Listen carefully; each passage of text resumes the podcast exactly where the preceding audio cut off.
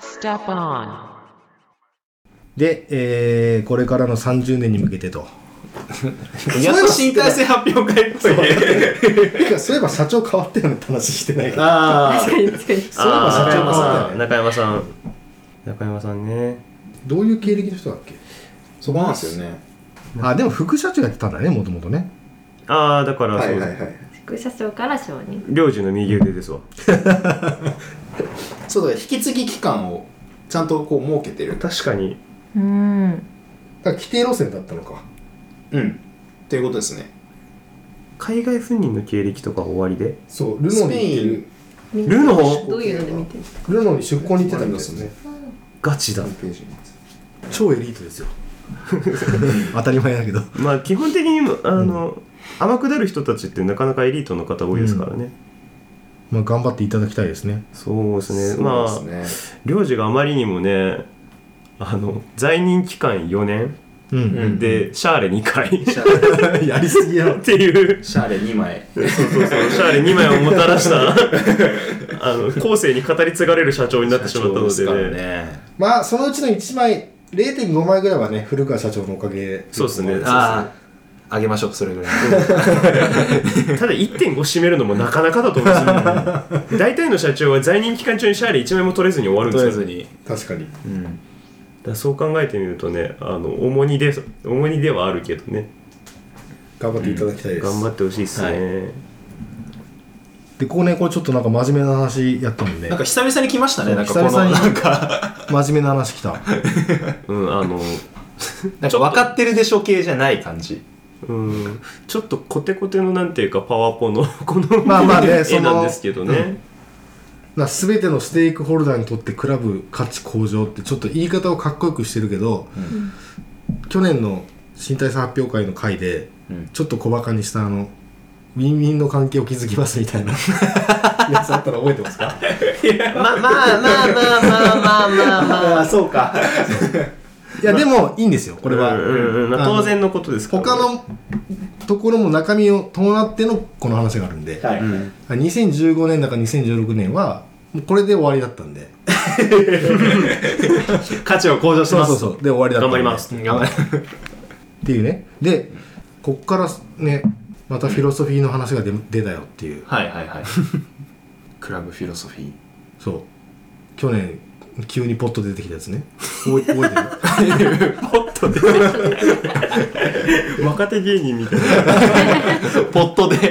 ポットでのフィロソフィーなんかすごい横文字好きだよねみたいな話をしましたよね。そうだったっけ？これね？これね？MVVC。はい見ました見ました。あ覚えてます。はい。そう。なんか急に憲法みたいなやつ出てきたなみたいな。全部まあまあまあ。まあ 独立じゃあ独立記念日みたいな感じですか？ね でまあ去年1年はそれでやったけど、うん。今年は3つ作るよと。だからクラブフィロソフィーっていうのはそのままだよね、去年作って、はいはい。たやつでトップチームとアカデミーのフィロソフィーも作りますよと。うん。でトップチームのフィロソフィーはここで発表しますよと。うん。いうので出てきたのがこれ。うん。うん。うん。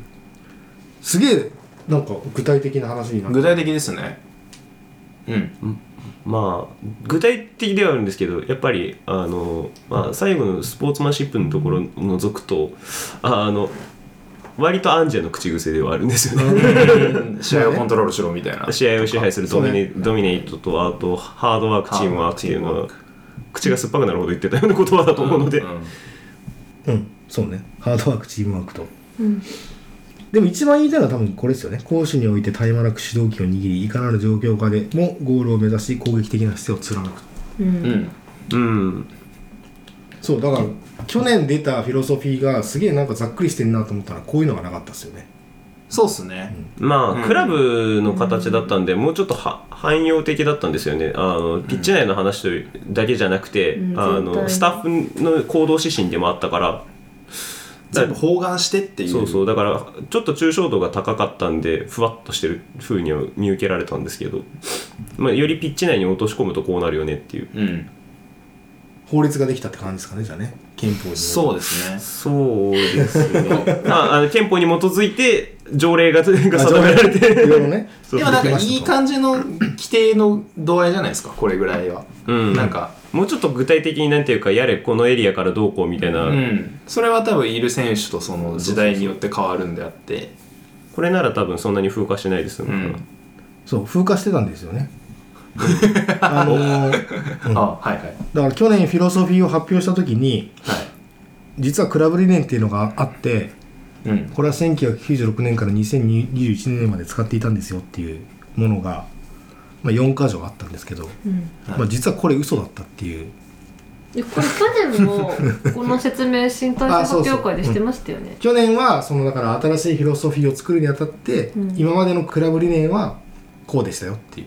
でその先にも暴いてませんでしたっけ？いや暴いてたのは暴いてたというかそのこのこの内容でさ丸2番でさ私たちはサッカーを通じ、うんうんうんはい。えースタジアムに集う人々に楽しさを感じてもらえる エンターテインメントを供給するとともに魅力あふれる攻撃的なサッカーを追求しっておいおい嘘つけよみたいな、はいはいは アンジェが来るまでここね、いはい。はほったらかしてたじゃんみたいな。い 攻撃的なサッカーと真逆な位置にいます。そうそうそう、ねっていう話はした。はい。だけどちょっと調べてみたらはい。これ1996年から2021年までにこの 4, 4箇条使ってましたよっていうのは嘘だっていうことが分かったんですよ。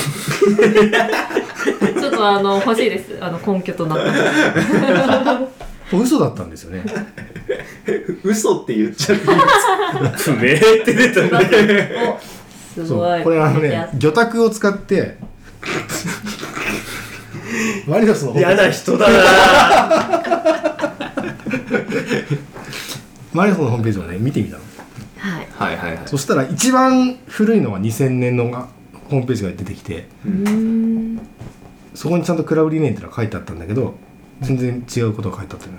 勝つことを追求するサッカーを見せることにより人々に夢を与え感動を分かち合い世界を目指す。うん。勝つ。でそう。スポーツに慣れ合うあ触れ スポーツに触れ合う場を作りみんなが誇れるクラブを目指す、まあ、みんなに支えられ息の長い活動を続ける、えー自立したクラブを目指すっていうまあなんか適当に作りましたみたいな。ええ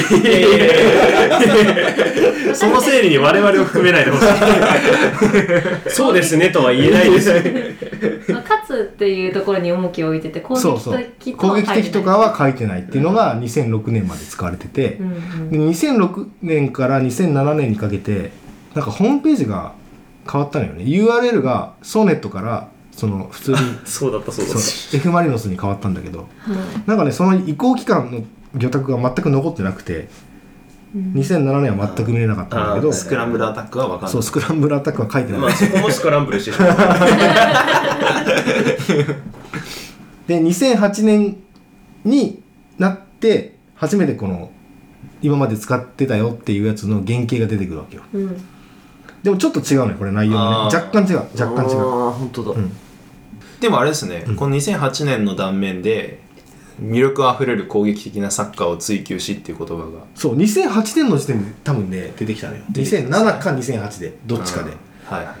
だから早野桑原あたりに出てきた。ああまあ でも本当にちょうど転換点ですよね。でもスクランブルアタックにしたのはこの経緯があるんじゃないですかもしかしたら。2007年をああだから2007年で変えたのか。もしかしたらね、うんかもしれないですね。2007年とか2008年とかマナちゃん分かんないもんねもう。わからない全く分かんないもんね。ね今の大島コーチとかがいた時代。わかんないですね。そう。でもやっぱ2008年のこのクラブ理念の内容はうんなんか結構似てるんじゃないですか？そう。ほぼほぼ一緒。はい。で2009年から2021年までがその今まで使ってたやつですよっていううん。感じかな。うん。2000年から2006年に使われてる最初の方のクラブ理念のあの皆に支えられ息の長い活動を続ける自立したクラブを目指すってすごいなんか緊迫感がすごいですよね。あのあく自ま立？そうそうそう。だからまだ結構やっぱ日産とのこの関係性っていうところにに依存してたのかなっていうのがあって。プラス多分 J リーグ部分が終わってうんちょっとお客さんも入らない多分時代に作られた多分理念だと思う、うんどっちか合って併とかあったし今後の行く先を見行く先を見据えてこうなりたいなっていうよりかはこうあの現状を見てあの、うん。ここはここはどうどうしても守んなきゃいけない防衛戦だみたいなうん。ことを書いてあるのが。最終防衛ラインが見えますねそうそうそうそう。ここに。で結局攻撃的なところっていうのもあの理想としては掲げられるポジションに今ないから勝つことを追求するっていう方向にあのい自分たちの理想を置いてうん。でそっちに向かってるから大丈夫っていう風にしてる感が2000から2006は見えますね。確かに、でこの2007-8のタイミングで攻撃的っていう話を出してきたんだよね。うん。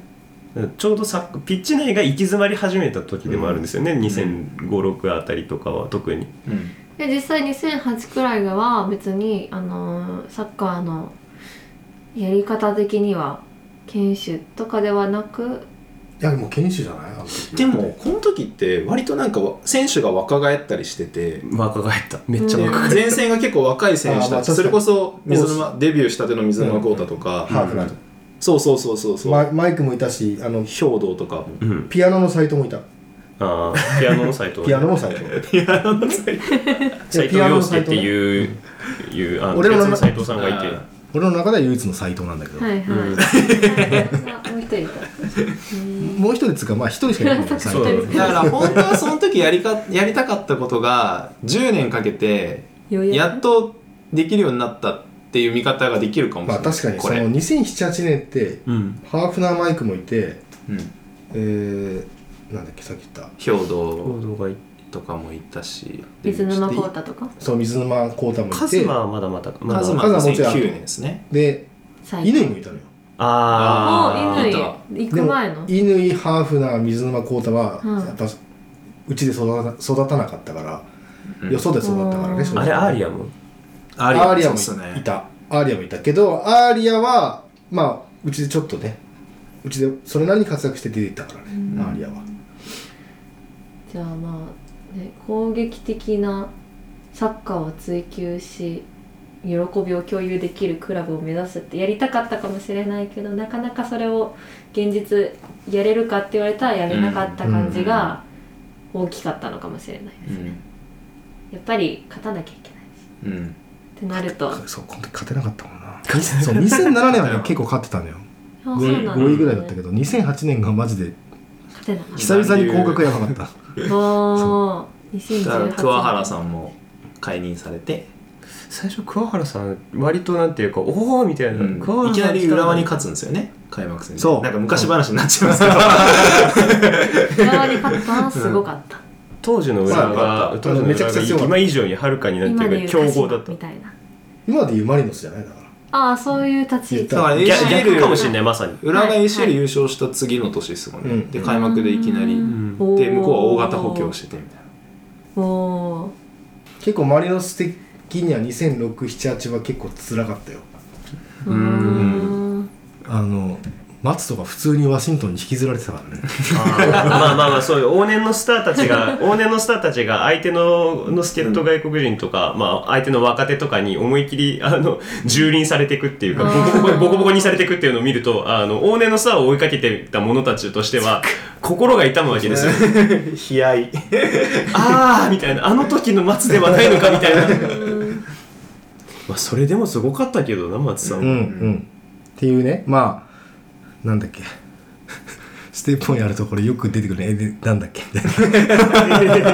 えだから要はだからまあまあ嘘だったよ変わったってことですそうねそうそうそう。だから嘘。通年通年で使ってたもんじゃなかった。全然全然嘘ついてたよっていう話で 途中から。言いたか言いたかったのそこだああでも言いたかったのはで去年急になんかふわっとしてうん。その攻撃的云々っていうところって全く聞いちゃってたわけじゃん。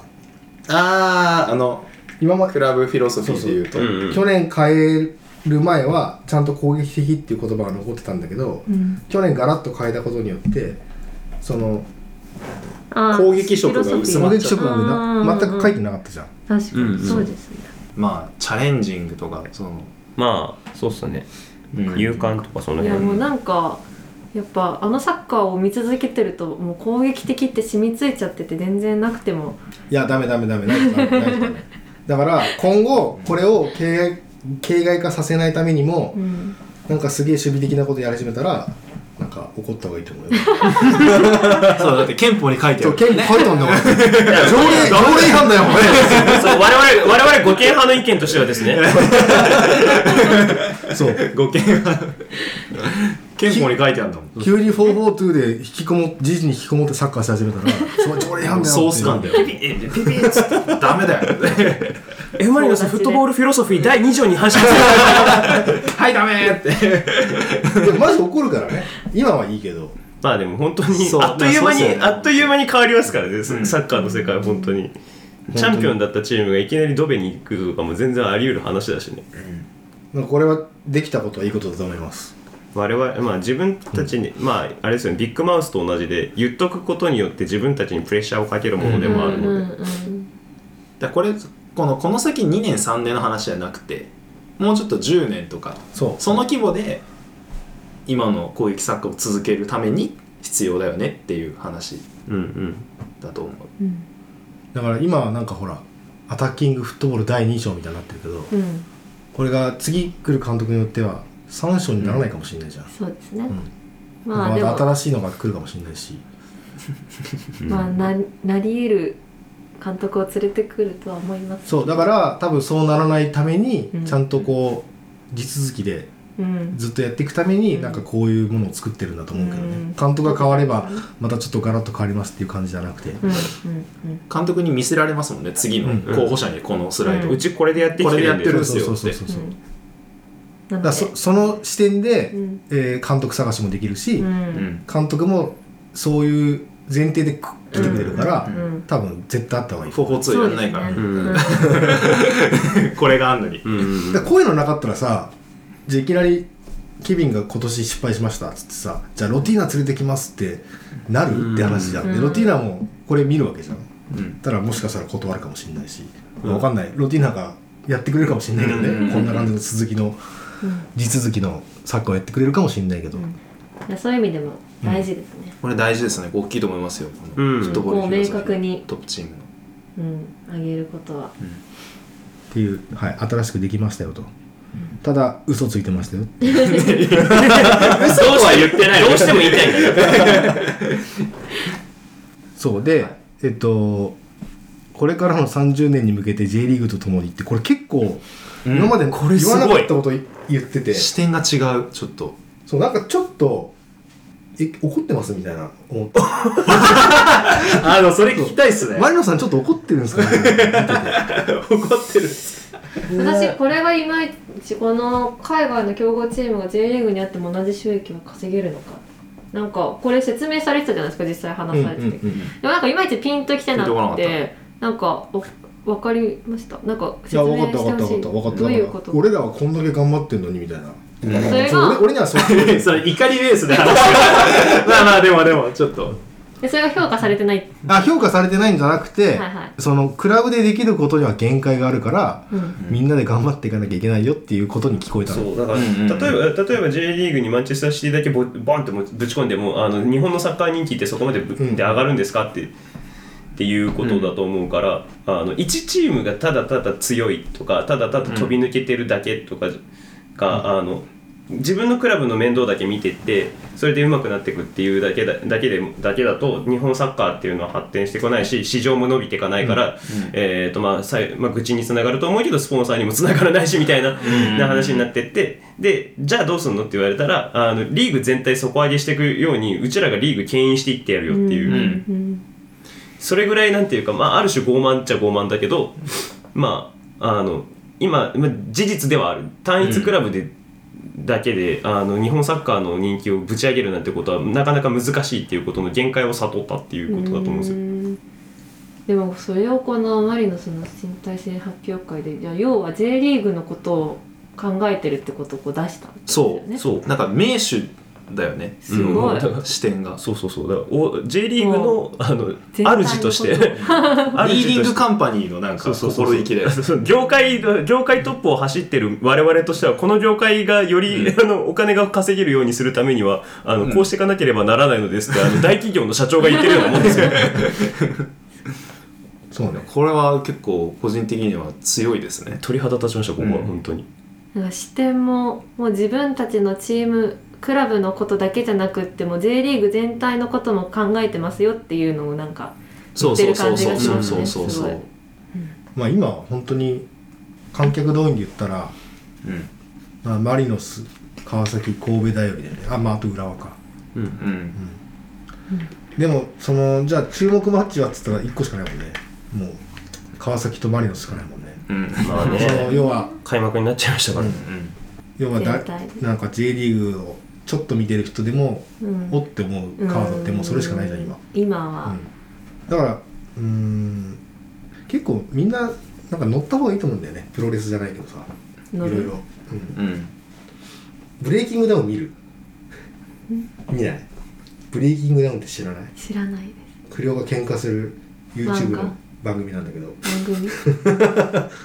あのガチンコとか知らないもんね。わかんない。俺ガチンコ世代だからさすげえ好きなんだけど番組ですか、そうそうそう。今すげえ稼いでんだよ。えブレイキングダウンか？そうそうそう。うん。ペーパービューでアベマでやっててめっちゃその金払っても見てもらってるんだよね。どういう？見てもらえてるのよね。はい。でそのどういうやり方をするかっていうとオーディションを YouTube で無料で公開するわけよ。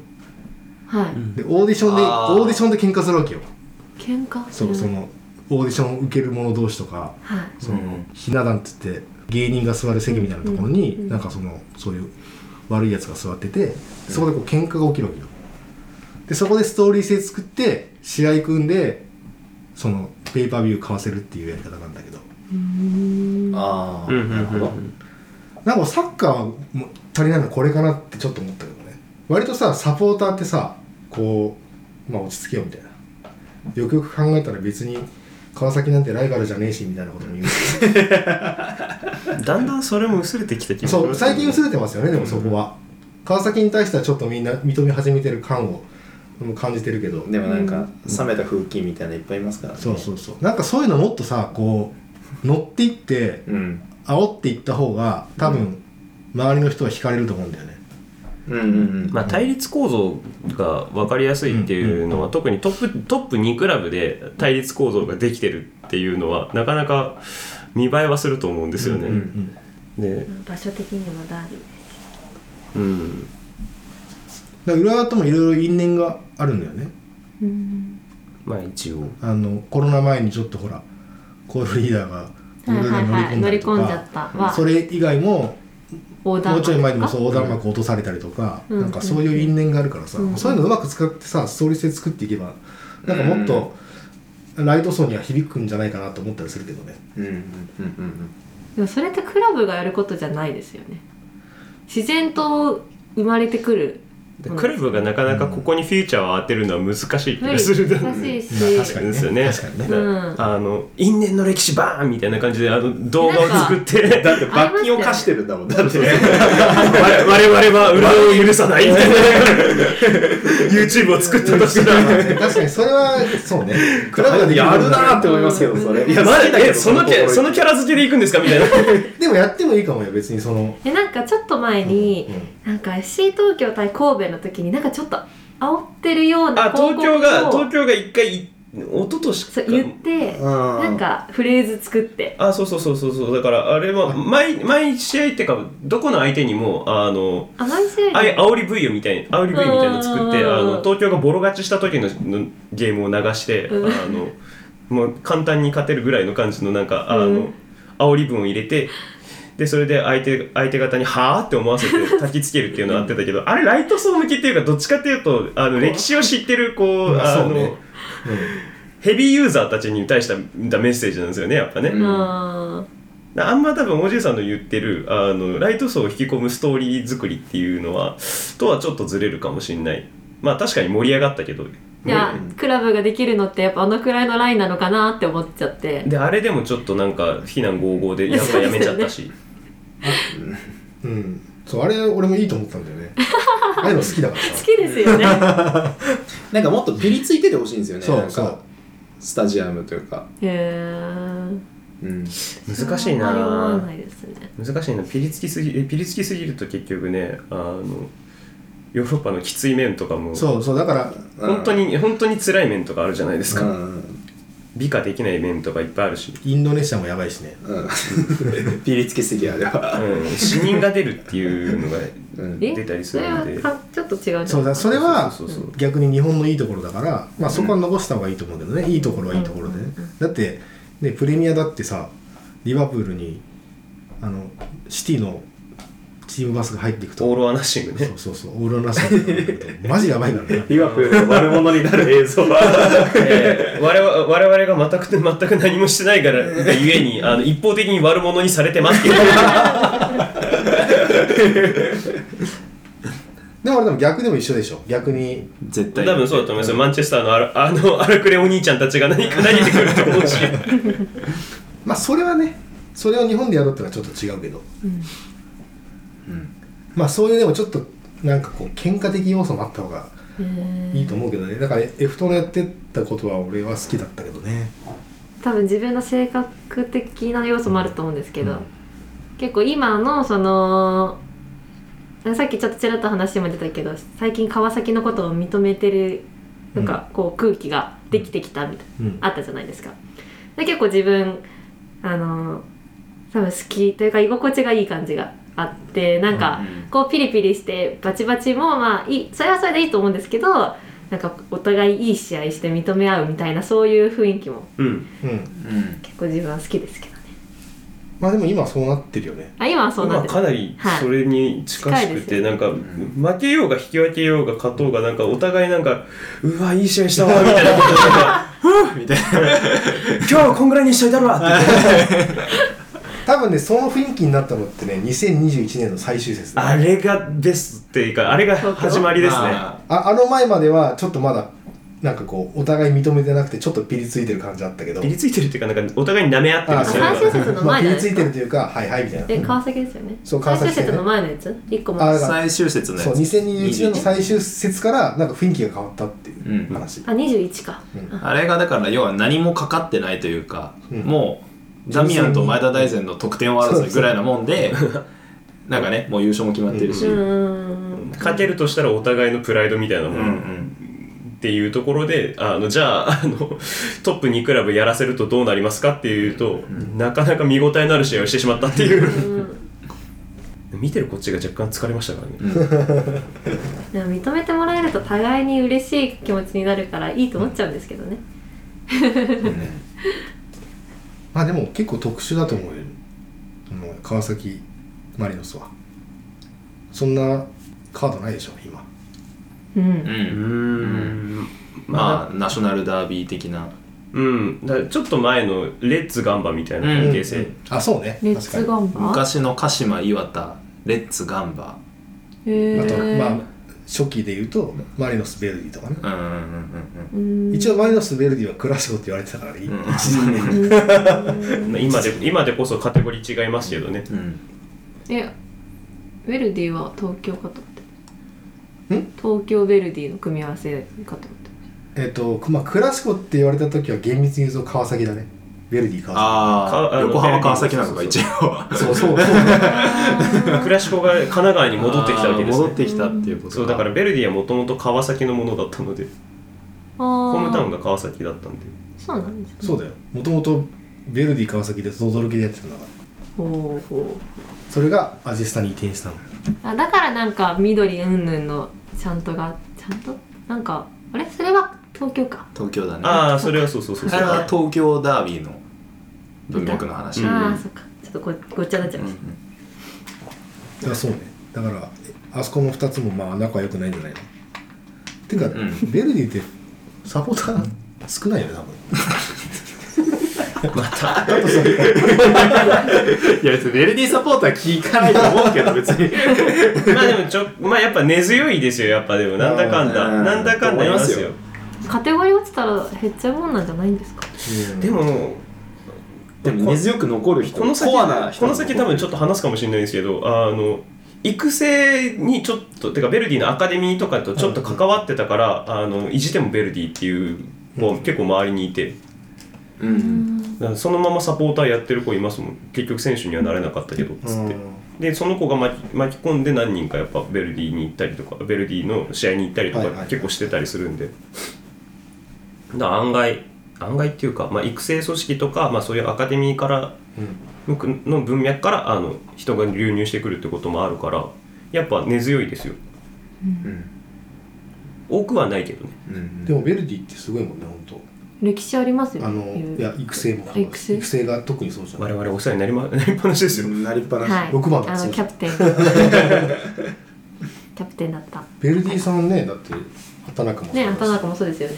カンペイもそうだし。ああまあ後から出てくるけど。あと。まあ最近で言えばジョエル。あそうだね。ジョエル。ああ徳島からだけどね。うん。ベルああそう和田拓也もそう。和田拓也あと杉本龍そうね。そうねでまあ話はずれたけど。はい。まあ怒ってるんじゃないかなと思います。だから僕は。マリノスは。マリノスは J リーグに怒ってるんじゃないかと。マリノスは激怒した。なんかのここです太宰か。リーグに向けて。でもダゾーンってどうなんだろうね。えっ、とどういう文脈で出すいやの？か俺はダゾーンの味方というか。なんかみんなダゾーンのことすげえ叩くけどさ。え値上げすぎ値上げしすあぎ値上げとかだっつってうん、ああこのリーグの発展っていう文脈で。うん、だってあんだけ金出してコロナになっちゃって回収の目処ついてないんだからしょうがなくない、うん。めちゃくちゃ金出してんだよだって。J, うん。J リーグはね、うん。J リーグはそうなんですけど多分ねあのプレミア勢が、うん。あのプレミア兼任勢が、うん。あのまあ激怒してるわけですよ、激怒してるんでしょうね。うん、今だからダブルで払わなきゃいけないのね。J リーグも好きでそうですそうですそうです。プレミアを見ようと思ったら。そうです。でチャンピオンズリーグを見ようと思ったらトリプルです。トリプルですなんであ本当っていうかこコロナの前はそれこそ全部ダゾーンで見れた。あそうね。しかも1000円とかで。うん。ちょっとさすがに既得権益的なところがあるんですよねやっぱ、うん。それが破格すぎたんですか？そうだからそこに多分疑問を呈してるんだと思うんですよ。なんか。うん、まあ違うのかな。いやー、まあ、まあ純粋に多分既得権益が奪われたこととあと、うん。まあまあやっぱ機能面の改善も特にそう確かに。そそこですね。機そこ。能面？てかろくあのダウンロードもできなくなったできないできない。できないしそう機能が削られてあの本根本的に解決してほしい課題はずっと解決されずなのに値上げされてるっていうのがそうそうそう。しかもコンテンツは減るわ。減るし、いまだに30秒送りしかできないそうなんですよ。そうそうそうそう。あれ困るんですよねあれ。確かに。スカパーの方がまだできるんですよ10秒 てか YouTube でも10秒なのにそうそうそうなんで30秒なの30秒しかない。しかもさサッカーの30秒でかいからでね。かいめっちゃ結構戻り戻るから。ますようん待たなきゃいけない結構。コーナー飛ばしたいのにさなんか気が付いたらもう相手陣地あとかもあるからね。うん30秒ピッと飛ばしたらね。押し込んでんなと思って30秒ピッて押したらあ知ってん？みたいな。確かに今年さらに値上げしてなんかちょっと内容が変わったりするんだったらまだ受け入れてもらえたかもしれないんですけどまあこのままそのまま値上げになったっていうのも大きいのかなとは思います、まあなんならダウンだっていう。うん。ダウン？だからグレードダウンして値上げしてるっていう風に見えちゃう、ううん。んコンテンツをプレミアリーグとかそういうあの放送するできるものも減ってってでかつあのさっき言った30秒送りとかダウンロードとかの改善も特に見られないまま、うん。そのままなっちゃってるから、まあ、相対的に見るとダウンなんですよやっぱ、うん。うん。確かにね。見られるものが減ってるだけでも。でそれなのに価格が上がってるのはいかがなものかってことでお怒りなので J リーグ単体だけで見るとうん。いやまあ別にいいじゃないってなるけどうん。そうじゃないとなるとちょっと辛いかな、まあね、確かにね J リーグだけ見るんだったら別にね、うん。だって年払いにすればそんなに上がらないわけだからさ。うんうん、でお布施制度があるじゃないですか。あのクラブにクラブで年間パスポート。うんうんうん。であれでクラブにお金を投資できるからはい。わりかしそんなに J リーグサポーターとしてはうーんいいとは言えないけどでもまあそこまで受け入れがたいってことではないんじゃないかなと思うんですけど、いや怒ってるのはじゃあ海外サッカー見るぜ。残念ながらわだと思います。あの特にってオタクたちがね オタクたちが。お怒りななんんか単純に前例えば1000円だったのに3000円になってそれで嫌だはなんか筋が通ってないかなと思うんですよね、うんうんうんうんそれってなんかじうん自分勝手というか、うんうんうん。だってそもそもねプロスポーツの価値って、うん。やっぱりチケット払ってみるとしたら、1試合まあね2000円とか3000円を払うわけじゃないですか、うんうんうん。でそれを月で見れるだったらまあいいじゃんって僕も思うんですよ。ただやっぱりそのその一方で、うん。じゃあ価値が上がってるんですかっていうのが、ちょっとダゾーンが見えないし、うんうんうん。なるほどね。はい。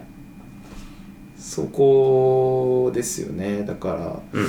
ちょっと見てて辛いんですよね。なんかあれは、いやでも俺マリノスがここまで強くなったのは結構ダゾーンのおかげだと思ってるから、まあね。うん。うん。マネーマネーもらってたからね一応。今年からないけど、まあクラブハウス特にね。理念強化犬はあそこでしょだって。うん。いやでも優勝する前からできるのは決まってたでしょ。一応。でもなんかあそこまで具体的にこ中があそこまで整備されたのも結構でかくないですか？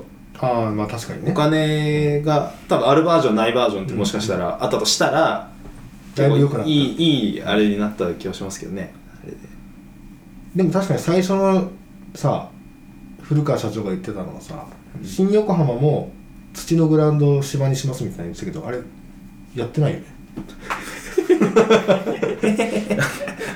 今日あれですか？あのことごとくマリノスの嘘を暴く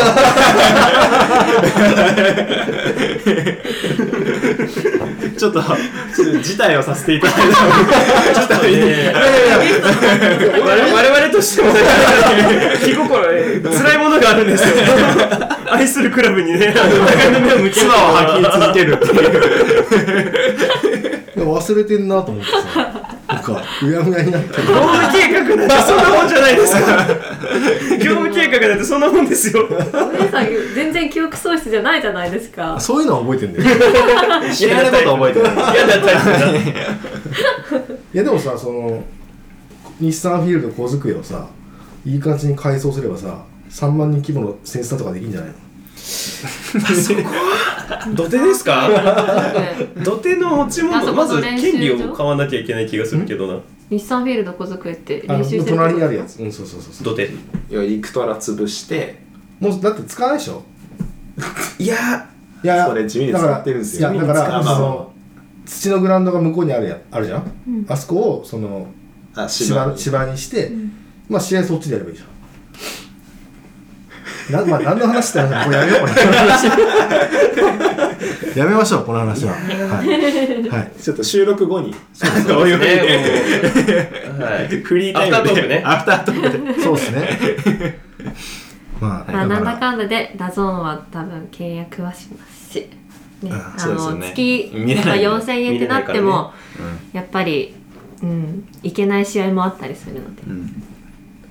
ら、はい、で、えーチームスローガン、今季のね、はい。2023年シーズン、はい、ブレイブチャレンジングもえ何年目 ?2018192021 5年目6年目18か181920212223 6年目ですね年目あれインテグラルゴールってあったよねそれがちょっと1個前です2017とかオール・フォー・ウィンオール・フォー・ウィンがあってそこにインテグラルゴールが追加されついたたのがモンちゃん時代かなうんームスローガン私はこれしか知らないんですけどあー。6年目ってもうっていうか長いさもうチームスローガンいる？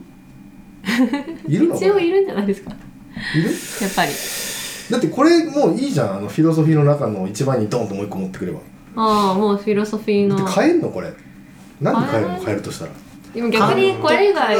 そうケビンケビン5がちょっと。こうなんかっていうどうします？だからいきなりスペインの風が吹いてきた時にここがスペイン語になったりするかもしれない。そういうあれか。あパルティードはパルティードになるかもしれない。そうそうそうそう一緒一緒で一緒でしょそれ。でも逆にこれ以外だ。スローガンが。ね。ないんじゃないですか。ななないから多分変わってないんだけど。でアンジが来てからずっとこれだから。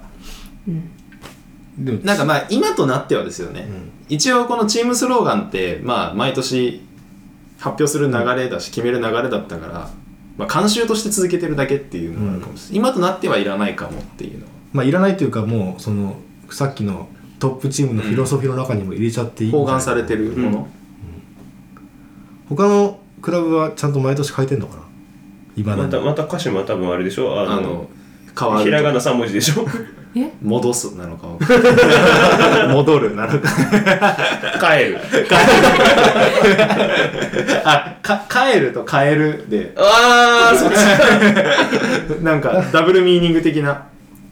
まあだからさそのもう多分他のクラブはチームスローガンって多分形骸化してるんだよね。おそらく。形だけ、うん。なんかとりあえず毎年やってるからやっかみたいな感じまあつなぐって言ってるチーム大体つないでいきませんから。ね 蹴ってくるから。なんかもう決めることが大なんかなんつうの？目的になっちゃってるよね。なんかこういうチームスローガンってさ、ん、あ決めなきゃいけないねみたいな。うん、だからマリノスみたいにこうきちっとフィロソフィー作ったクラブにとってこれいるっていうまあもうそのまんまフィロソフィーのを入れちゃえばいいじゃんと思っちゃうけど。うん。まあ一応だからフィロソフィーはフィロソフィーであの前年通した戦い方を規定するものとして、でこのチームスローガンは今季はこうしますっていうふうにするんだったらいいかなと思ってて、だから毎年ブレイブメントチャレンジがいかがなものかとは思います。よ、うん、だから今季は重点的にここをたた戦います。だからチームスローチームスローガンこれですバンあ押し込んで戦うとか。それいいね。でも分かりやすい、ね、押し込むとか。そうそう。あのボールは渡さないとか。バレるよ。奪われたら3秒は追う それはもうチームの中でやっててほしい これ以上ないほどだってスローガンとして最強だと思いますよ、メッセージだな。内外に向けたメッセージねまあそこまでねねあのボケるかどうかは別としてだ。あの、まあ、今シーズンはこれで今シーズンはこうこういうこと頑張っていきますみたいななポイントを上げてもいいかなと思いますけどね。まあ。それをちょっとポエミーにするかどうかは別として意味があるとすれば変えないっていう意思表示でもあんのかなあああえてね。あえて。なるほどね。引き続き？引き続き感。これがもし変わったらなんか変わるんだっていうなんかね。あなんか有能化感のプラスアルファでこうつけてほしいですけどね。有能化感に加え根拠。ーそうなんかこれもだからフィロソフィーな気がする。個人的にはね。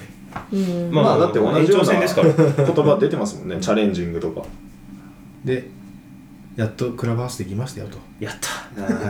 脱ジプシー長かった。これ一応横須賀の持ち物ではあるんですね。そうです。そうですね。で家賃払ってるのはい。はい、まあまあの額だった気がするけど、うん、豪勢なマンションだと思っていただいて。うんうん。でもあれでしょマリノスタウンほどではないでしょ。ほどじゃないと思う。さすがにね。さすがにあそこまでは。そこがやばかった。マリノスタウンって確か地持ちですよね。自分たちで持ってて持ち家ですよねあれ。あ定期借家。あ定期借家か。定期借家。ん？借借地権？ん定期借家。土地は土地は借りてる。あなんか何年までみたいに決まってたんですよね。でそれが更新高すぎて更新できなかった、うんうん。確か。アキラさんの時に伺った気がしまあのミーティングルームすごいですねああ段段になってるになってる。あれよくあのオール・ア・ナッシングとかで見るやつです。あね。のわかるシティとかがやってるやつ。ねそうそうそうそうそう。でも今までああいうのなくてやってたってすごいよね。うん。普通にホテルの大きめの量 大きめの会議室。会議室借りて。宴会場みたいなところですよね。そうそうそう。今までよくクラブハウスなくてやってたよね、うん。いやこれ本当僕らがが想像するよりもあのホペイロさんたちとかうんうん。あの、うん。毎週毎週毎日毎日練習器具を運んでくる人がいるわけで確かに。そうで大変あの人数の着替えとかもろもろをセットして大変。で朝10時ぐらいから練習スタートでしょ、うんうん。でそこそれでぐんぐんいろんなとこ回ってトラックで回ってで回収して洗濯して次の練習に備えてみたいなことをする人がいたわけであって、うん。その人たちの負担がだいぶ減ると思うとね、うん。本当に。十分嬉しいことだと思います、うん。ザクザクで叩かれたの懐かしいわ ネットニュースネットニュースね。でそうあのクラブハウスも売っ払ってお前ら大丈夫かみたいなこと書かれたんですよね。名門が？名門のなんか凋落みたいな感じで書かれて 中澤とボンバーとか俊介みたいなこうレジェンドがこんななんかアマチュアみたいな環境でやってるみたいな。うんあまあ、ちょうどその辺から CFG が入り始めたりとかもしてたんで、もうあのいろんな人たちに、まあ、い良くない方向で注目を浴びちゃったっていう、ーん。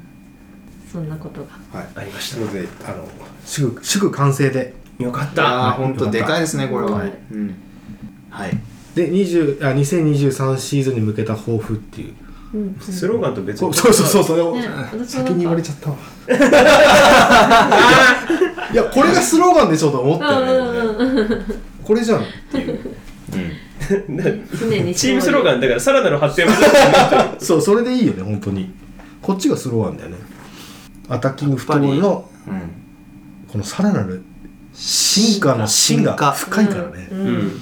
深めましょで選手の進化を支えていくフットボール。将来像から逆算した計画的育成の実現。ここですよね。だからポイントは。ちょっとちょっと一段開けて。ね一段上げて。強調。一段開けて目のつけやすいようにした。将来像から逆算した。多分計画的育成の実現。上2つはできてるけどこのうんうん。1段開けて1つはまだ実現できてないってことかう。な、うんうん。はい。であとまあ実感実感してるんでしょ。今年ちょっと本当取り組みたいやったろうやないかいこれはどのカテゴリーでもってこと？トップチームでもアカデミーでもってこ一応そうっすね。うまあそうですすよで多分クラブ全体を貫く話だとは思うんですけど一番顕著なのは多分アンダー21世代というかあのユースから上がってとかうんうん。トップの若い子たち。うんの子たとかあとトップでユースから上がれる3年目とかの子たちを果たしてどうあの選手として育成していくかっていうところっていう点においては、まあ残念ながら我が軍はなかなかできてないところ多々あるので、と確かにね。これは掲げていよいよ掲げたなと。でも私はすごいイメージですけど結構育成力も入れてると思ってたんですけど。えでもマリノスの育成はエリート揃いじゃん。あのトップチーム上がれなくてもさ予想でみんな活躍するんじゃん。うん。うん。あでもそあそれをトップチームでちゃんと活躍できるようにっていう意味合いなのかなって思ってましうーんとそれもだからマリノスのトップチームで活躍することをゴールとだけがゴールじゃないと思ってた。て、うんうん。あのはてもうもっとスケールの大きい子はもうあのヨーロッパに行ってもらうのが正解だろうし、逆にマリノスのこのあのスローガンとかフィロソフィーにバチって当てはんで固めたところには実はちょっと漏れちゃうんだけど、うん。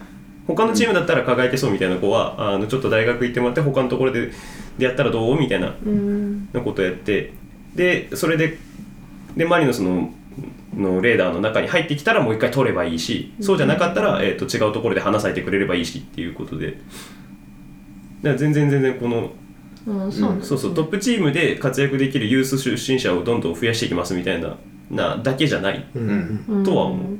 この将来像っていうのが結構。マリノスの息のかかった成功例をいっぱい作ってうん。マリノスをみんなが目指すようにしたい。うん。一回あそこ通っとかないとっていうふうに。登竜門みたいなでも榊原君なんかこれで活躍したらやばいよね。泣いちゃう。ね活躍してほしいです。ね成功例でしかないじゃんもうそんなの。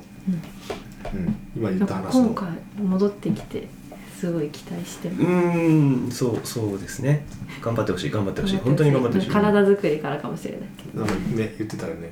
でも実際まあ細いなっても思うし、そうですねまあそこはあのねクラブハウスで筋トレしてもらえれば。施設でどうにかなるかわからないですけどね。ソリューション筋トレしろな今年トップチームに上がれなかったのは何かあるんですか？あユースから。ユースから。うんうん。えーっとまあまあ半ばオフィシャルですよね。これね横役で書かれちゃったからね。うん。あまあでそれで新体制にも出てこないってことはまあオフィシャルって言っていいと思うんですけどまあまあまあ上がれないんですけどうーんと分かんないです。僕はあの内情に詳しいわけじゃないんで推測でしかないんですけどまあ、ひとえにやっぱりトップチームの強度高くなりすぎ問題っていう。ああなるほど。なるほど、ね、なんですよ。あのユースも実は強度ガチガチに上げてきてて、あのうん。今までだと、まあ榊原圭吾に代表されるように、細くてでもテクニシャンでっていう子がすっごい多かったんですけど、あのだいぶ変わってて、うん。えー、と大熊さん大熊監督っていうあのセレッソで育成やってた、はいはいはいはいはい。た人が、えー、とうちに来ててでその人になってからかなりなんていうかフィジカルトレーニングとかあの、うん走りとかにめちゃめちゃ時間かけててうん。めっちゃきついんですって。でそのおかげでだんだんみんなタフになってってるんですけどあのその成長速成長曲線よりもあの上回るスピードであのトップチームがどんどんレベル高くなっちゃってるんでなかなかっていうところがあって。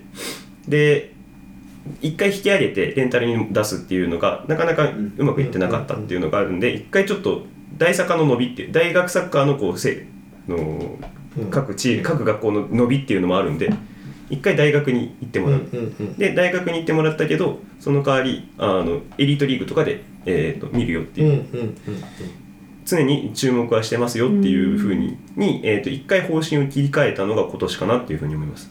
うん。川崎ってでもなんか昔からそれやってるイメージあるけど。え風間さんのつてでつくばとのあれあそうです大学に放流して借り取るみたいな。うん。借り取るって言い方あれなんかマリノスもそうさっきお言ってたんだけどその方針の転換っていうのがあったと思っててでそれの方針を変えるに至った経緯の中にやっぱ川崎とかの成功事例というか、うん。要は三笘とかうん。旗手みたいな選手がうん。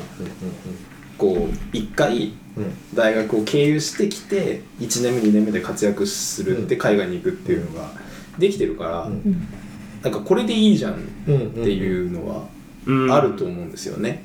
まあ、あとは本来あのどれでもいいはどっちかじゃないと思うんですよ。うん。あのその育成ってってこれあのよく言われがちですけど全体最適で話をされるよりどっちかというと個別最適の話なんで。あ例えばその子にその子にはこの子は大学に1回行った方がいいっていうか大学のこのチームが合ってるはずこの子には J2 のこのクラブが合ってるはずって、はいはい。本当はあるはずなのに、結構それがあのどっちかに振り切れちゃってるから今のところ模索しながらいあのいい道を探してるのが今のマリノさんなのかなって思ってて。でもそれがこれですよね将来像から逆算した分野らなんですよ、うん。だからでまあ、計画的育成の中にはあの1回トップチームで山根陸みたいにトップチームに上げてそのままトップチームで頑張ってもらうっていうパターンもあるだろうし、えーっとうん西田祐介みたいに1回、えートップチームの練習出してみてで、えーっとうん下位カテゴリーの方で頑張ってもらうみたいな、うんっていうやり方とか。で逆に、えー、と今回でいうと木村拓人が1回大学行ってもらって帰ってきてもらうとか、うん。っていういろんなパターンがあるよっていうふうにどんどん使い分けできるようになりたいっていうことなんじゃないかなと。確かに。だからとりあえずうんじゃあ今年は3人ぐらい上げなきゃいけないから、うんお前とお前とお前っていうやり方をやめようっていう。あそうですそうです。うんうん。だってね堀健太とか今どこで何してるんだっていう。えっとね トライアウトはやってた気がするんだよな。あああどっか決まったはず。どっか決まったはず、うん。山谷優志もね。ユンシはシンガポールシンガポールに行きます、うん。行ったしとだかそれをもっと早い段階でっていうかこの将来像から逆算してやるっていう。そうですね。計画的なんですね。計画的育成っていうところが。まあ、その子にたその子の、いえー、と選手としてのの人生プランもあるし、えートップチームから見た、えー、とこういう選手欲しいこういう選手どんどん育てて売っていきたいとかっていういうプランの両方の意味で計画的って言ってるんだと思うんですよ。なんかそういう一人一人に特化した選択肢を与えられるようなちゃんとそれを全体的にスキームとして作ってうん例えばこの時期にじゃあどういうこういう選択肢があってうんどれを選択するかをこうやって見るみたいな、うん。ここで判断するポイントを作るとかそのマイルストーンを置いたりみたいなところをなんか構築うん。したいっていう、うん。ああかもしれない。もうちょっと、もうちょっと明文化するっていうか、うん。そうそうそうそうそうそう。うん。一枚絵にするみたいな。この年にこの年に至るまでにここまでででやれてたら、えー、とジュニアユースからユースいけるよとか、そうそうそうそうそうそうそう。うん。でそうじゃなかったら、えー、と交代に行ってもらいますよとか、うんだから違うチーム探してっていう風にうん。なったりとか。まあもうちょっとしシビアではないけどもうちょっとなんていうかあのわかりやすい。分かりやすくうん。なっていくのかな、まあ、それって2023年だけでできることかっていうとちょっと難しいんだけど。だからこれはねまた来年も見ないと、そこに向けてちょっとやっていきますよっていう。う、ん。メッセージ。まあとりあえず、まあ、でも少なくとも育成っていうところは今年のキーワードだっていうのは、うん。いいろいろ繰り返されてましたね、うん。はい飽くなきエンターメエンえそこ噛む。いやちょっとちょっと社長社長ね。ずるいずるい。せこい。それはディスりにくいじゃない。はい。はい。飽くなきエンターテインメントの追求ね。はい。だからあのもっと煽り合ってくださいと。違う違う違う違う。いやこ今年も期待しましょそうですね。はいはい、はい。で地域社会とのさらなる連携の強化。日本語不自由ですか